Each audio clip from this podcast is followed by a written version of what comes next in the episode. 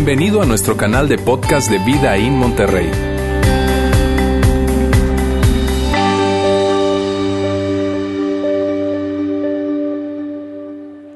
Increíble, qué fiesta, mira, qué fiesta tenemos acá. Y es tan, tan emocionante, tan padre poder ver que todo lo que nos alegra, que toda la celebración que hay, que toda la producción, que los globos, que los stickers, que todo, todo, todo lo que hay tiene que ver con dar.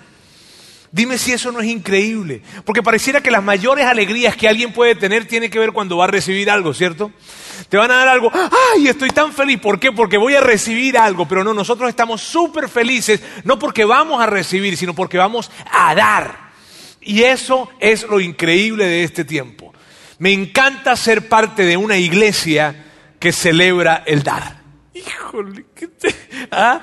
Y mira, si es la primera vez que tú estás con nosotros el día de hoy y te preguntas, ¿qué es eso de Be Rich? ¿De qué se trata todo esto?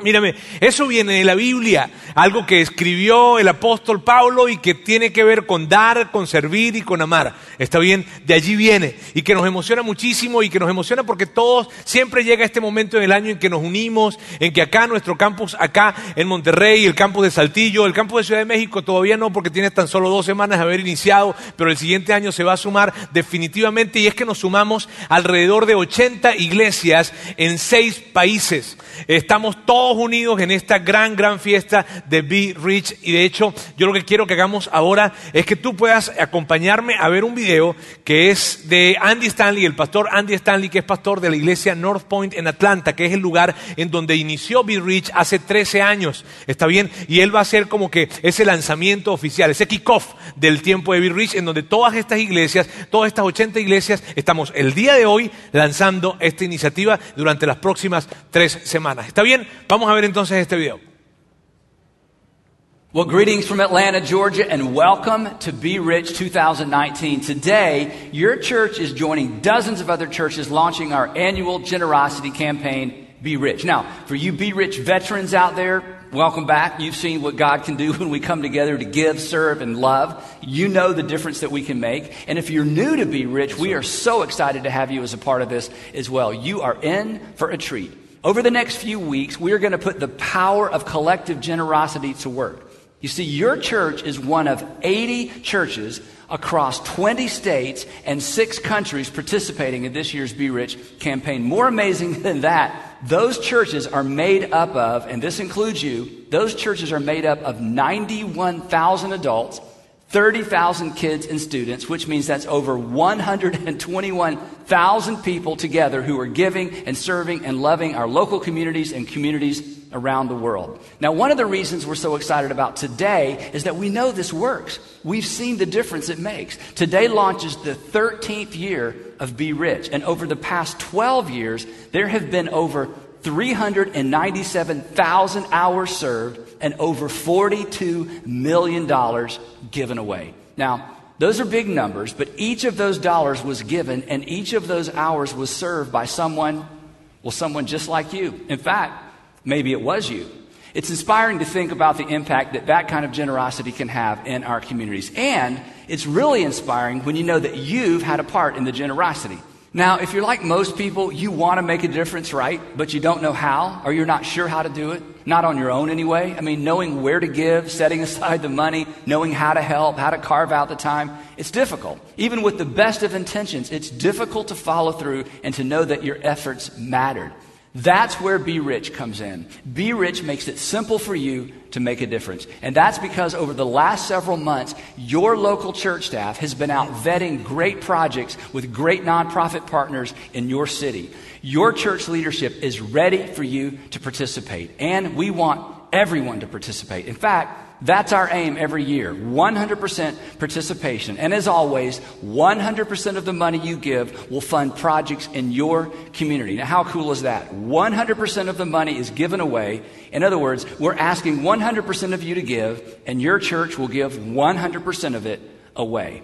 Now, you may be wondering about the name Be Rich. Why Be Rich? Well, we didn't come up with that on our own. We actually borrowed that from the Apostle Paul in a letter that he wrote to his pastor in training friend Timothy he wrote these words. He said, Command those who are rich in this present world to do good, and here's our phrase, and to be rich in good deeds, and to be generous and to be willing to share. So, according to the Apostle Paul, rich people are to be rich in good deeds. They're to be generous with their money, they're to be willing to share their resources with the less resourced. That's why every year we dedicate this time to practice being rich together. But there's another reason we do be rich. As followers of Jesus, we are to, well, we're to follow Jesus. And Jesus was known for his compassion and his generosity. In fact, he was compassionate and generous to me, to you, to all of us. In light of that, we think that the church should be known for its compassion and its generosity. So, a few weeks from now, we will all come back together and celebrate together the generosity and compassion that God has inspired in and through us collectively.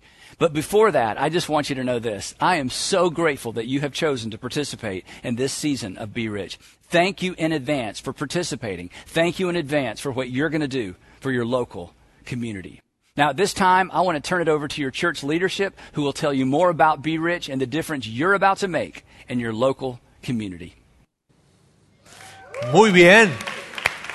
Eh, a ver, ¿cuántos de los que están acá han participado en Be Rich en las campañas de los años anteriores? A ver, levanta la mano. Muy bien. Ustedes pueden decir con toda confianza lo siguiente. Hemos dado más de 40 millones de dólares a muchas organizaciones. Y mira, mira que esto es interesante porque cuando tú puedes unir tu, tu, tu, fuerza, tu economía con algo, con otras personas, el impacto siempre será mayor. A que tú digas, mira, yo di 100 pesos, 200, 300, 400, 500, lo que sea que hayas dado. Cuando unes tus esfuerzos con otros, el impacto es mayor. Por eso yo te digo, hoy nosotros podemos decir, hemos dado más de 40 millones con todas estas iglesias, a todas estas organizaciones. Es increíble. Ahora mira lo que voy a hacer. Quiero ahora para representarte el punto que vamos a estar hablando el día de hoy. Voy a hablarte, hoy vamos a estar hablando de un problema que hay. ¿Está bien? Y para representarte este problema, te lo voy a representar con esto que está acá. Esto que está acá es un pan, ¿verdad? Pero es un pan que está enmohecido. Bien, está lleno de moho. ¿Por qué? Porque sencillamente se compró, se guardó y no se comió a tiempo, sino que dejó que pasara el tiempo, se tuvo y por lo tanto quedó lleno de moho y eso significa que ahora este pan no sirve para nada ni para nadie. ¿Por qué? Porque sencillamente lo guardamos y no lo usamos, sino que lo retuvimos. Y mírame, hoy vamos a hablar de algo que Santiago, el hermano de Jesús, habló. De hecho, si le soy honesto, ni siquiera se trata de algo que él habló sino más bien se trata de un regaño que Santiago dio y que le dio a unas personas que estaban en el primer siglo, pero ese regaño, les confieso, que nos alcanza a nosotros hoy también. Y, pero miren bien, es Santiago el que lo está haciendo, no soy yo. Está bien, en primer lugar. Ahora, como, como el día de hoy puede que sea un poco incómodo en algún momento escuchar las palabras de Santiago. Yo lo que voy a hacer, anticipando de que de repente alguien se pueda sentir un poco incómodo en algún momento y se quiera ir, lo cual yo entendería. ¿Está bien? Entonces quiero colocar de una vez lo que, de lo que vamos a estar hablando hoy. Y en una frase, ¿verdad? Voy, a, voy a, a darles la esencia de lo que estaremos hablando el día de hoy. Bien, vamos a verla acá. Dice, empieza a dar mientras vivo estás, porque a lo que hoy te aferras se pudrirá. Y este es mi mayor esfuerzo para hacer que algo rime. ¿Está bien? Así es que les pido por favor que no lo desvaloren. ¿Está bien? Empieza a dar mientras vivo estás, porque a lo que hoy te, te aferras se pudrirá. Así es que vamos a ver, vamos a decirlo juntos. ¿Está bien? A ver, a la cuenta de tres. Uno, dos, tres.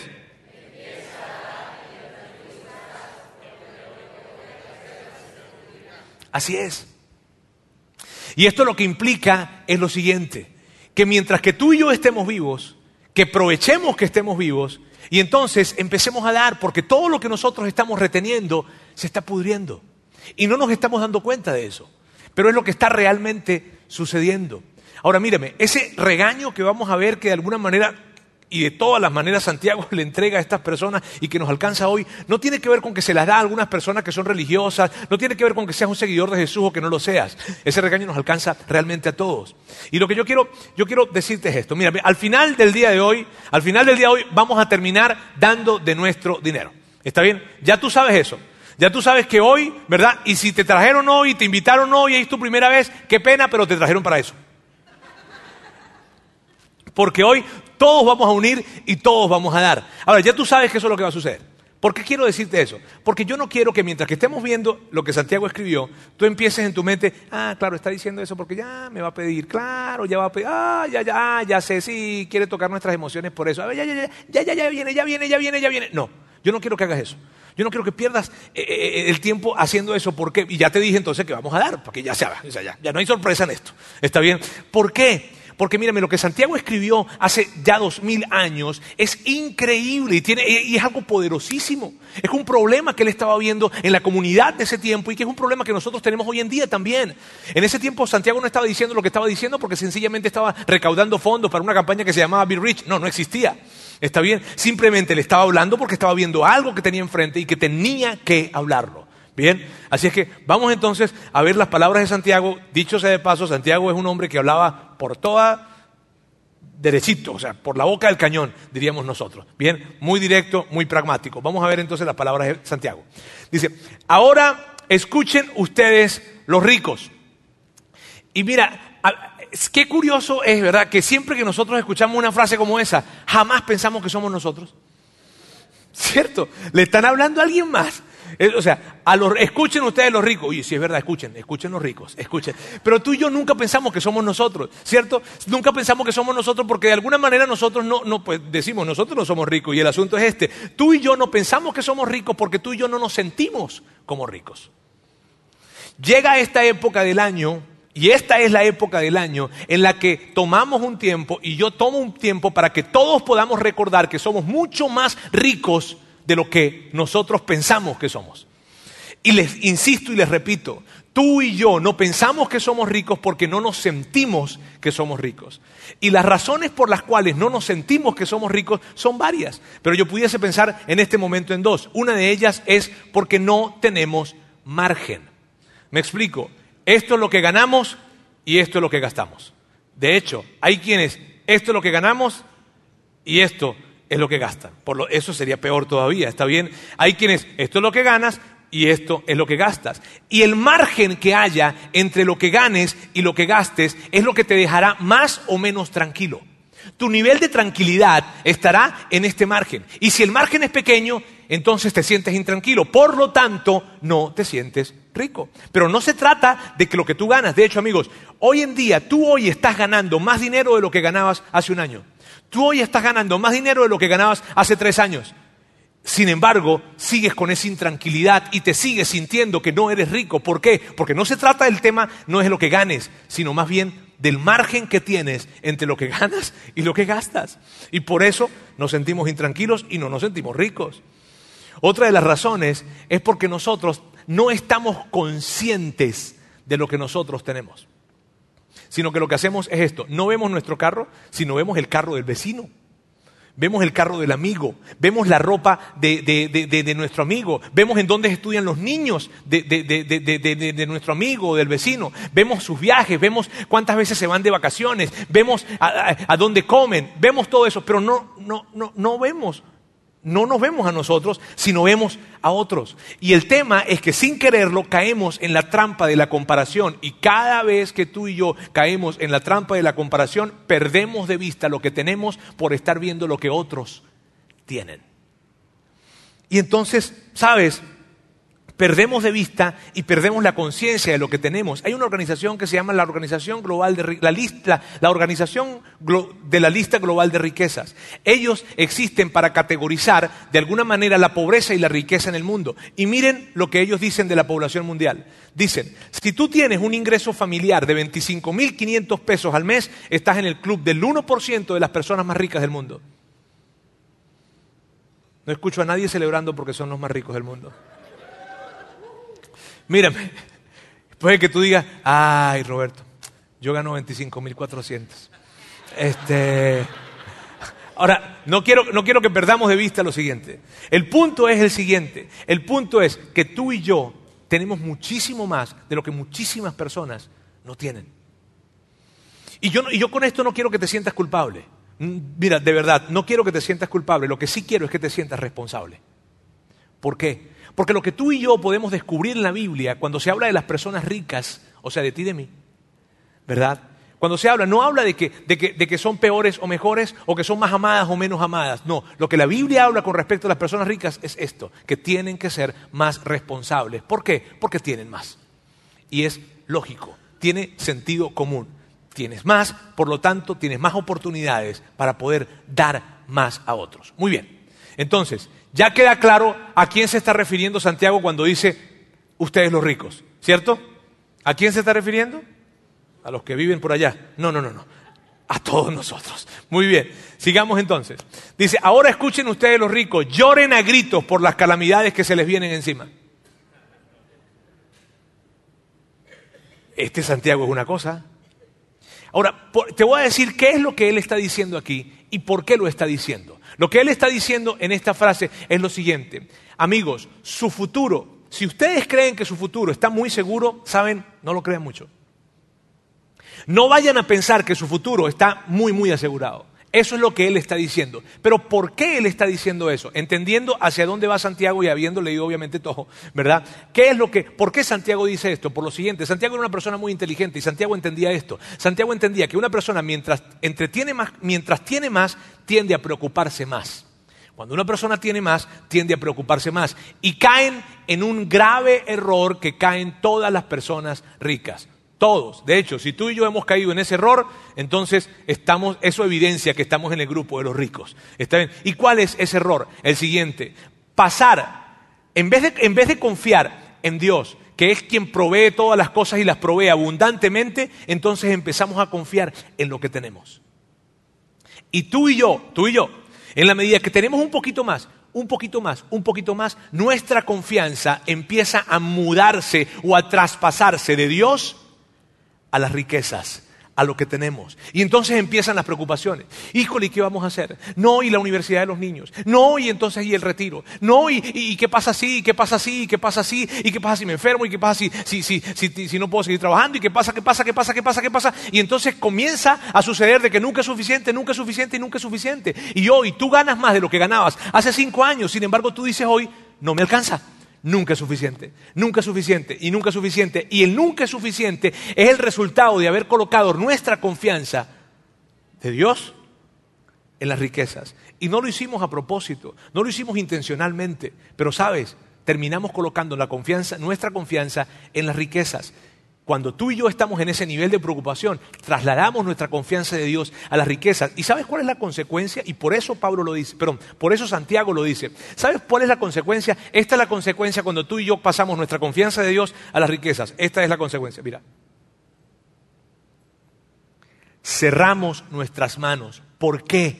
Porque no podemos tener las manos abiertas, dejar de, tener, dejar de sentir seguridad porque en esto está puesta nuestra seguridad. Entonces, mira, muchas personas ni siquiera no dan porque son egoístas, sino que no dan porque es un tema de confianza. Y, cuando, como han colocado su confianza en las finanzas, y han colocado su confianza en las riquezas, y han colocado sus finanzas en lo que tienen, entonces aprietan las manos y no quieren soltar eso que tienen. ¿Por qué? Porque sería soltar su confianza. Porque sería caminar en ansiedad. Porque sería caminar en inseguridad. ¿Sí me hago entender? Y por eso se cierran las manos. Cada vez que tienes a alguien que, tiene las, ves que tiene las manos muy cerradas, es que su confianza la ha puesto en las riquezas. Y por eso es que Santiago está identificando un problema y está hablándoles de esta manera. Luego continúa y dice, se ha podrido su riqueza y sus ropas están comidas por la polilla. Se han oxidado su oro y su plata. Mire, ustedes tienen tanta ropa que no usan que se la comió la polilla. Ustedes tienen tanto oro y tanta plata acumulada. Mira bien, en ese tiempo, la manera en que se hacía el oro y la plata, el proceso, como se hacía el oro y la plata en ese tiempo, hacía que, pasado un tiempo, el oro, y la plata se llegaran a oxidar. Entonces, Santiago les está diciendo, ustedes tienen tanto oro y tanta plata acumulado que no se están dando cuenta, pero ya se está oxidando. Y al oxidarse, ¿sabes qué está pasando? Que perdió su valor que se está desvalorando lo que tienen. Y el punto que trae Santiago, que es un punto increíble, es este. Han guardado tanto para ustedes que ahora no es bueno para nada ni para nadie. Y, y yo sé que tú entiendes eso. Tú y yo hemos tenido en algún momento de nuestra vida una experiencia como esa, ¿sí o no? De hecho, mírame, esta semana quiero mostrarte algo acá. esta semana, en la preparación, preparándome para el mensaje, yo empecé a entrar, entré a un lugar de mi casa, ese lugar donde tú no quieres entrar, ese lugar en donde hay ese cuartico donde tiene muchas cosas que tú, horrible, ¿verdad? Y que no quieres ver. Ok, y entré. Y me conseguí con esto. Esto, para todos los jóvenes, ¿verdad? Es un celular. Esto es un celular. O era un, bueno, sí es un celular. Bien. Ahora, de hecho me lo conseguí con todo y Bluetooth. Ahora, cuando yo me encontré con esto, yo agarré y me eh, y llamé a Sandra y le dije, oye, mi amor, ¿qué onda con esto? O sea, ¿qué, como culpándola a ella, porque ella es la culpable. Este, ¿qué, onda con esto? ¿Qué hacemos con esto? y, tú sabes, ella y yo empezamos a conseguir miles de explicaciones de por qué nos habíamos guardado esto. Pero la verdad con respecto a esto es lo siguiente, que lo guardamos, lo retuvimos y ahora no sirve para nada ni para nadie.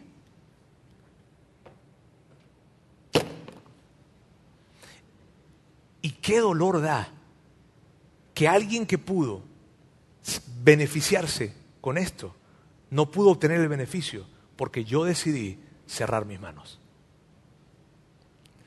Dime si tú y yo no hemos tenido experiencias como esas, y no pocas.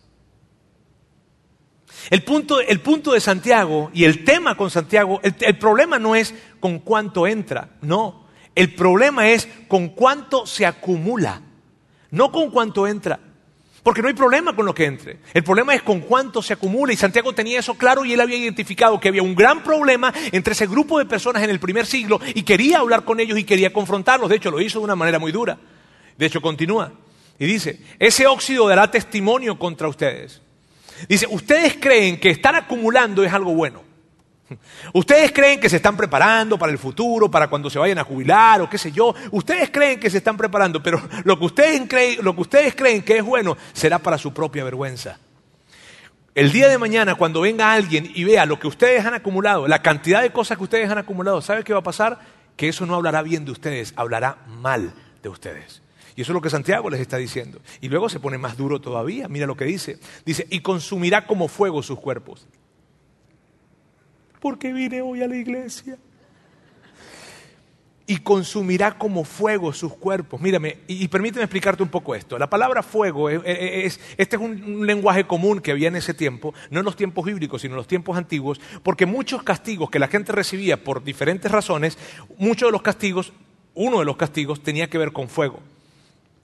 Entonces, cuando Santiago está utilizando esto, claro que él no está diciendo, él no está diciendo de que Dios va a enviar fuego para que consuma sus cuerpos, no está diciendo literalmente eso, pero lo que sí está diciendo es esto. Lo que sí está diciendo Santiago es esto, señores, miren bien. Dios, Dios va a permitir que consecuencias lleguen a sus vidas al ver la manera en cómo ustedes están manejando lo que ustedes tienen, que al final del día él se los dio. Porque, porque, Santiago asumía esto. Esto es lo que asume Santiago. Santiago asume que toda persona que tiene algo tiene una responsabilidad con Dios con respecto a ese algo. Toda persona que tiene algo, poco o mucho, toda persona que tiene algo tiene una responsabilidad con Dios con respecto a ese algo.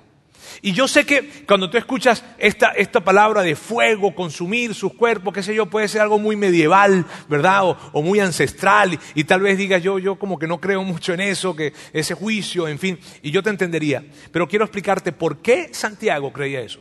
Roberto, ¿por qué Santiago creía eso y por qué Santiago le dice eso a esas personas? no, no, no fue por algo que Santiago le enseñaron, ni fue por algo que Santiago probablemente obtuvo de la cultura, no. Te voy a explicar por qué Santiago, por qué Santiago estaba convencido de que eso iba a pasar. Porque Santiago vivió con su hermano, eh, escuchó decir de su hermano que él era el Mesías y que él era el Hijo de Dios y no le creyó. Y lo vio morir en una cruz, lo vio morir crucificado. Luego supo el lugar en donde enterraron el cuerpo de su hermano. Y luego, unos días después, ni siquiera semanas, sino unos días después, Santiago vio a su hermano resucitado. Y el impacto que tuvo que representar eso para Santiago fue algo enorme, muy grande. Pues imagínate, imagínate que tú enterraste a alguien y dentro de un par de días lo vuelves a ver. El impacto para Santiago fue muy grande y cuando Santiago ve que Jesús está resucitado, cuando él lo vio morir en la cruz y vio que su cuerpo estaba en una tumba y de repente dice, ¿qué onda? Lo ve resucitado. de inmediato la conclusión de Santiago fue la conclusión a la que llegaron todos en el primer siglo. Jesús es el Mesías. Jesús es el Hijo de Dios. Jesús es Dios hecho carne. Ese Jesús. Dios murió y ahora resucitó. Y todo lo que, entonces Santiago entiende esto. Santiago entiende que hay, hay mucho más que solamente esta vida. Hay, hay más después de esta vida. Eso es lo que entiende Santiago. Y lo que concluye Santiago acertadamente es todo lo que dijo Jesús fue verdad. Porque cuando alguien muere y luego resucita y se te aparece, tú le crees todo lo que haya dicho. Y todo lo que dijo, mírame bien, todo lo que dijo Jesús y muchas de las cosas que dijo tuvo que ver con esto, con que tú y yo somos responsables con nuestro Padre Celestial de lo que nosotros hagamos en esta tierra con lo que tenemos. Y cuando Santiago ve que Jesús resucitó, Santiago dice, todo lo que dijo mi hermano es verdad. Y por eso está convencido de que esto es lo que va a suceder. Ahora, Santiago, como que para decirlo de una manera más directa, termina diciendo esto. Y fíjate bien, él dice, han amontonado riquezas. Y, yo lo que creo con Santiago es que él vio, él dijo como que, mírame, eso a lo mejor los confundí con esto del óxido y el juicio y que se va a consumir sus cuerpos. Y entonces se lo dice de una manera más directa. El tema es que ustedes, señores, han amontonado riquezas. Y luego dice, y eso que estamos en los últimos tiempos. Y la implicación de lo que Santiago está diciendo es la siguiente. ¿Por qué acumular riquezas cuando queda poco tiempo. Mira, tú y yo, tú y yo acumulamos cosas como si fuéramos a vivir para siempre. Así, ese es nuestro comportamiento. Y la verdad con respecto a esto es lo siguiente. Mírame, tú y yo nos vamos a quedar sin tiempo antes que quedarnos sin cosas. Primero te vas a quedar sin tiempo antes que quedarte sin cosas.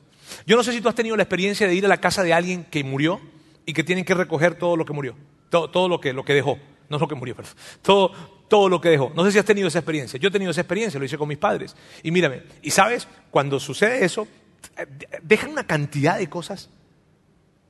Y no tiene que ver con que sea una persona que tenga mucho, que es millonario. No, para nada, mis padres no lo eran. Y cuando yo recuerdo que cuando llegué a mi casa o la casa de mis padres y estaba ya estaba con un primo y él me decía, Roberto, ¿y qué vamos a hacer con todo esto? No sé. No sé. Y muchas de esas cosas se perdieron. Otras se regalaron. Otras se votaron. Wow. Ahora, imagínate esto. Dime, dime si no sería padre. Dime si no sería padre que de alguna manera tú y yo supiésemos el día en que nos vamos a morir. Y que, y que de repente dijéramos, mírame, yo me voy a morir el 25 de enero del 2020. Ese día me voy a morir. ¿Está bien? ¿Me lo puse muy cerca o qué? Está bien, no pasa nada. Míreme, el 25 de enero del 2020 me voy a morir. Entonces ya yo sé que me voy a morir ese día. Y dime si no sería padre entonces que hiciéramos una lista y que agarráramos un poquito de herencia y le dejáramos a nuestros hijos. Un poquito, un poquito, eh, un poquito ahí. Y todo lo demás, todo lo demás, lo entregáramos. Hiciéramos un plan para que cuando llegara el día 25 de enero del 2020 nos fuéramos sin nada. De hecho, nos metieran desnudos en esa urna una sabanita para que no nos vieran, está bien. Ahora, pero, pero, pero, pero dime una cosa, dime si no sería padre que nuestros hijos el día de mañana pudiesen recordar, sí, ¿sabes qué? Mis padres arreglaron todo para que justo cuando ellos se fueran, todo, todo lo hubiesen regalado. Mis padres fueron las personas más generosas que yo conocí. ¿Cómo se equivocaban? ¿Cómo tenían errores? Pero eran tan generosos. Híjole, dime si no sería increíble que eso sucediera. Y esas son las implicaciones de lo que Santiago está diciendo. Continúa y dice, así que escuchen, oigan, oigan las protestas de los obreros del campo a quienes estafaron con el salario los reclamos de quienes les cosechan sus campos han llegado a los oídos del Señor de los ejércitos celestiales. ¿Por qué? Porque en ese tiempo él estaba hablando a personas que eran ricas y las personas ricas en ese tiempo tenían tierras, eran terratenientes y tenían gente que estaba a su cargo. Entonces, estos pues no les habían, no les habían dado, ¿verdad?, lo que le correspondía y él está diciendo, oye, no los estafen. Señores, no estafen a esas personas.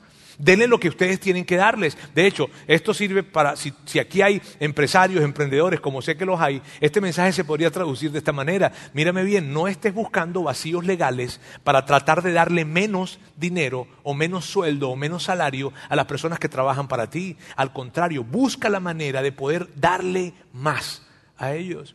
Y me encanta como lo dice, me encanta como dice Santiago que dice, que dice, esto ha llegado a los oídos del Señor de los ejércitos celestiales. ¿Qué habrá querido decir con eso de los ejércitos? Santiago quería meterle miedo a esa gente, definitivamente. Y luego continúa y mira lo que dice.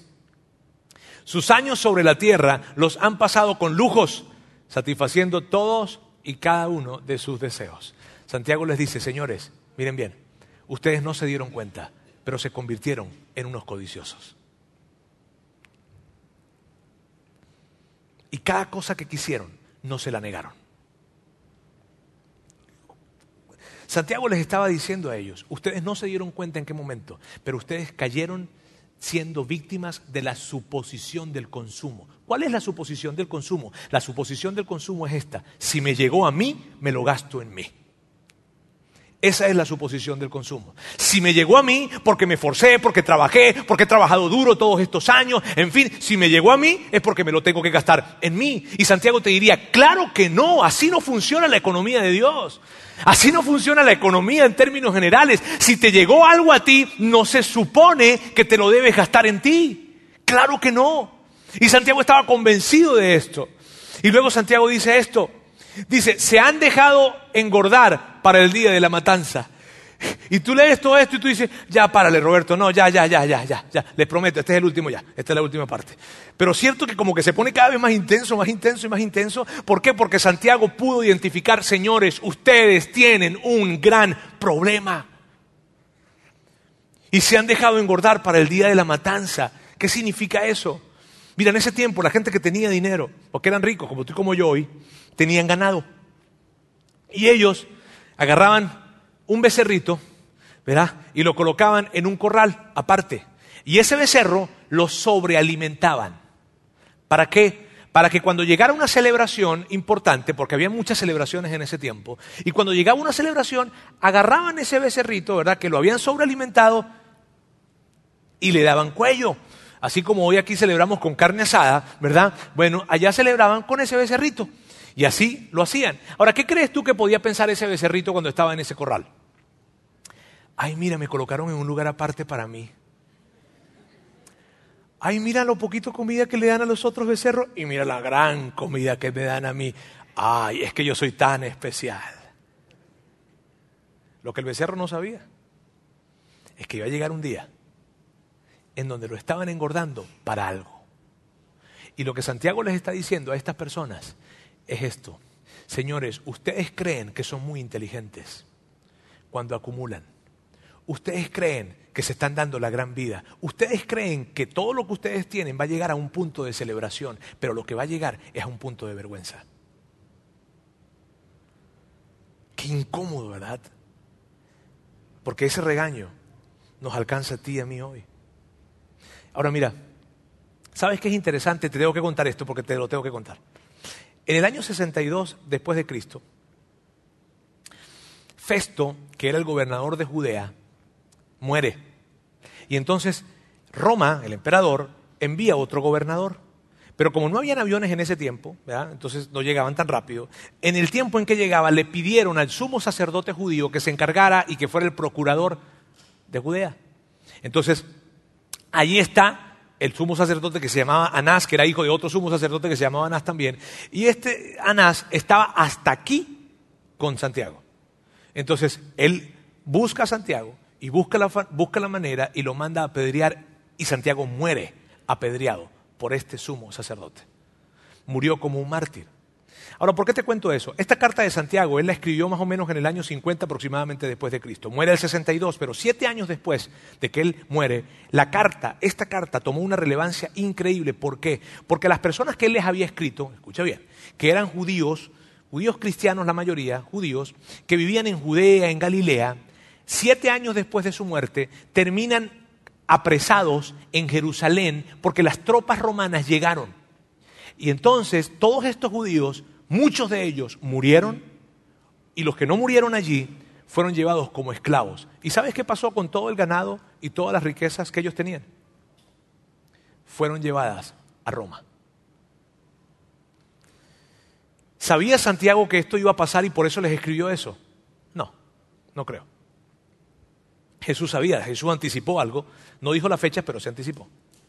¿Sabía Santiago que, que lo mucho se volvería poco y que ellos todo lo que habían acumulado por acumularlo lo perderían? Sí, sí sabía eso.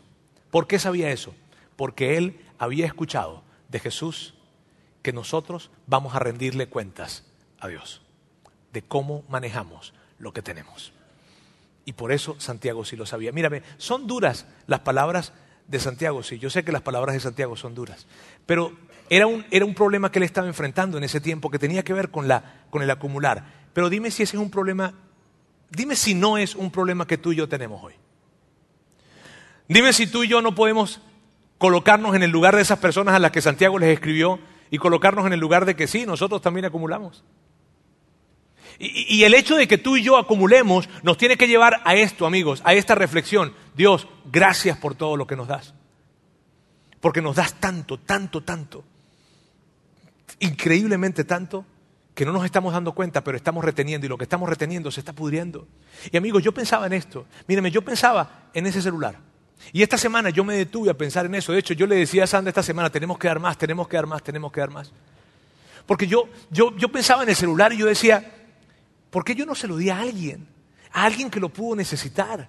¿Por qué, ¿Por qué yo no vendí el celular y el aparatito y el Bluetooth y, ese dinero se lo di probablemente a alguien que necesitaba para, una medicina para su hijo? O para comer en la semana. O para comprarse tal vez una cobija porque hacía mucho frío. Pero sabes, esa cobija nunca llegó. Ese plato de comida nunca llegó. Esas medicinas nunca llegaron. ¿Por qué? Porque hubo alguien que no fue capaz de abrir sus manos.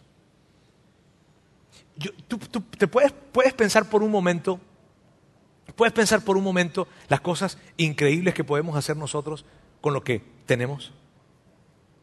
Te pregunto algo. Eh, por favor, no me vayas a contestar, ¿está bien? ¿Estarás reteniendo algo?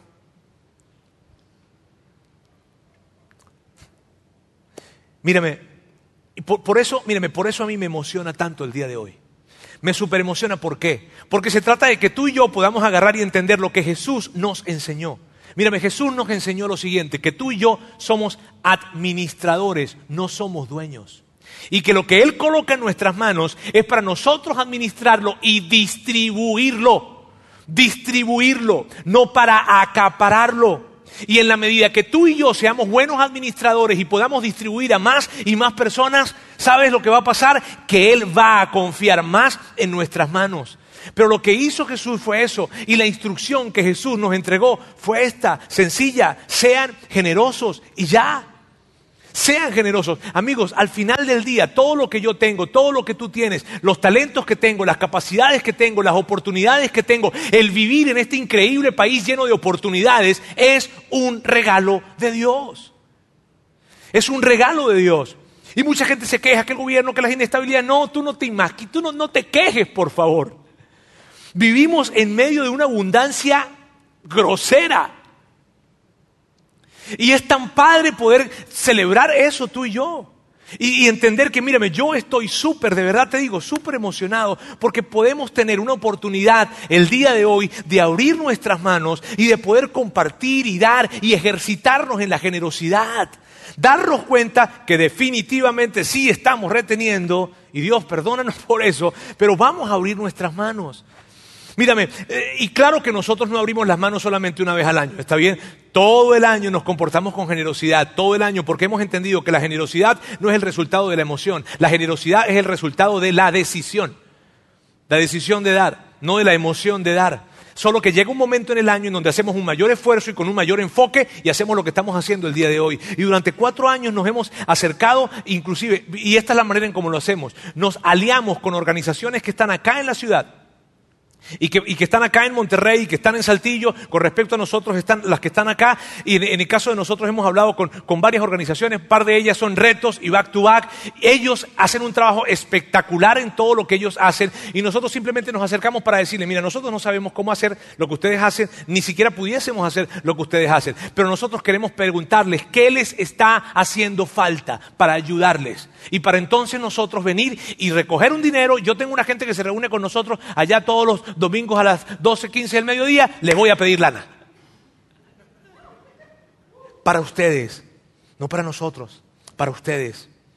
Para ti retos, para ti back para que sigas haciendo ese trabajo extraordinario que estás haciendo. Y por cuatro años nosotros hemos ayudado en estos temas. Hemos ayudado en alimentación, en acogimiento familiar, en cuidado médico, en vivienda y en educación. Y claro que me emociona leer todo eso. Y hay, mírame, hay tres componentes que Be Rich tiene y son estos. Dar, servir y amar. Hoy es el día de dar. El siguiente domingo el de servir y el tercer domingo el de amar. ¿Está bien? Ahora fíjate bien. Y lo que yo quiero hacer hoy es simplemente decirte algo para que para que todos podamos recordar esto. Y si es la primera vez que tú estás con nosotros o no has estado en Be Rich, es importante que todos sepamos lo siguiente. Mira bien, 100% de participación, esa es nuestra meta. Nuestra meta no es una meta financiera. Nuestra meta es una meta de participación, que todos los adultos pueden participar, todos los que inclusive nos están viendo online también pueden participar porque es la manera de hacerlo a través de nuestra web. Así es que mira bien, 100% de participación, eso es lo que buscamos.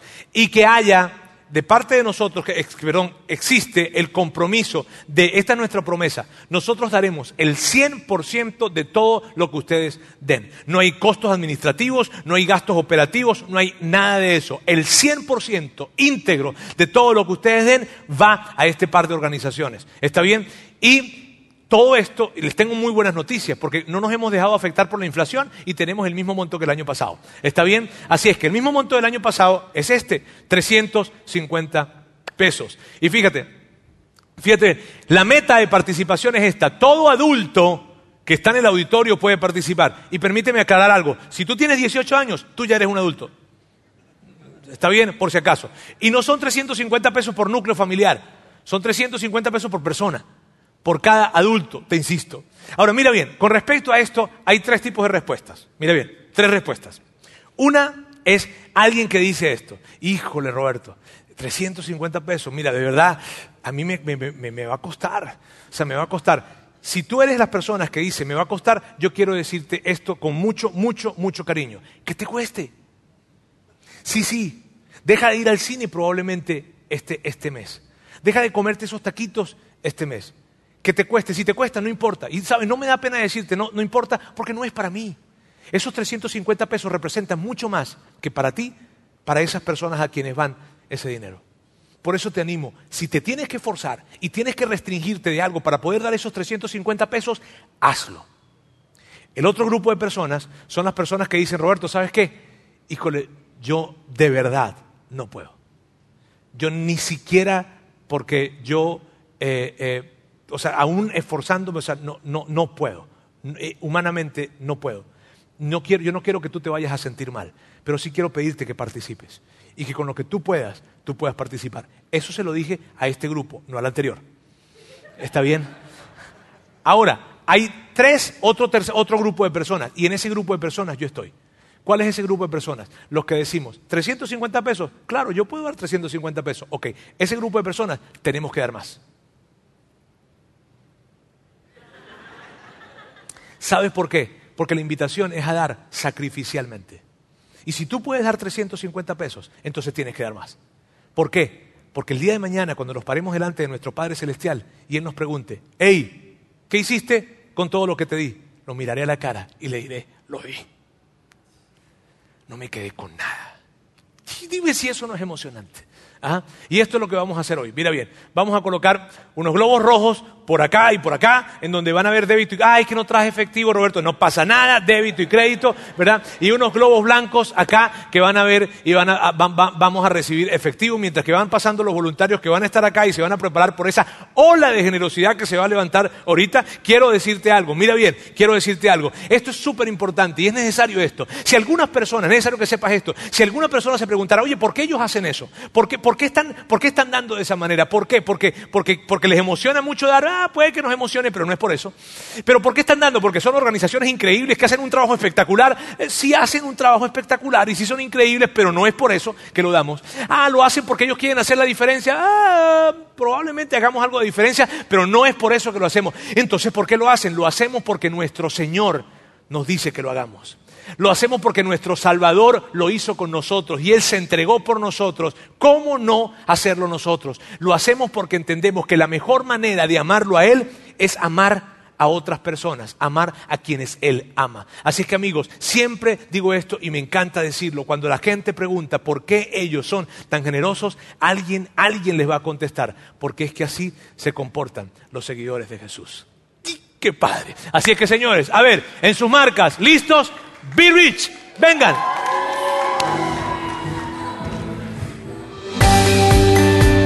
Gracias por haber escuchado este podcast de Vida en Monterrey.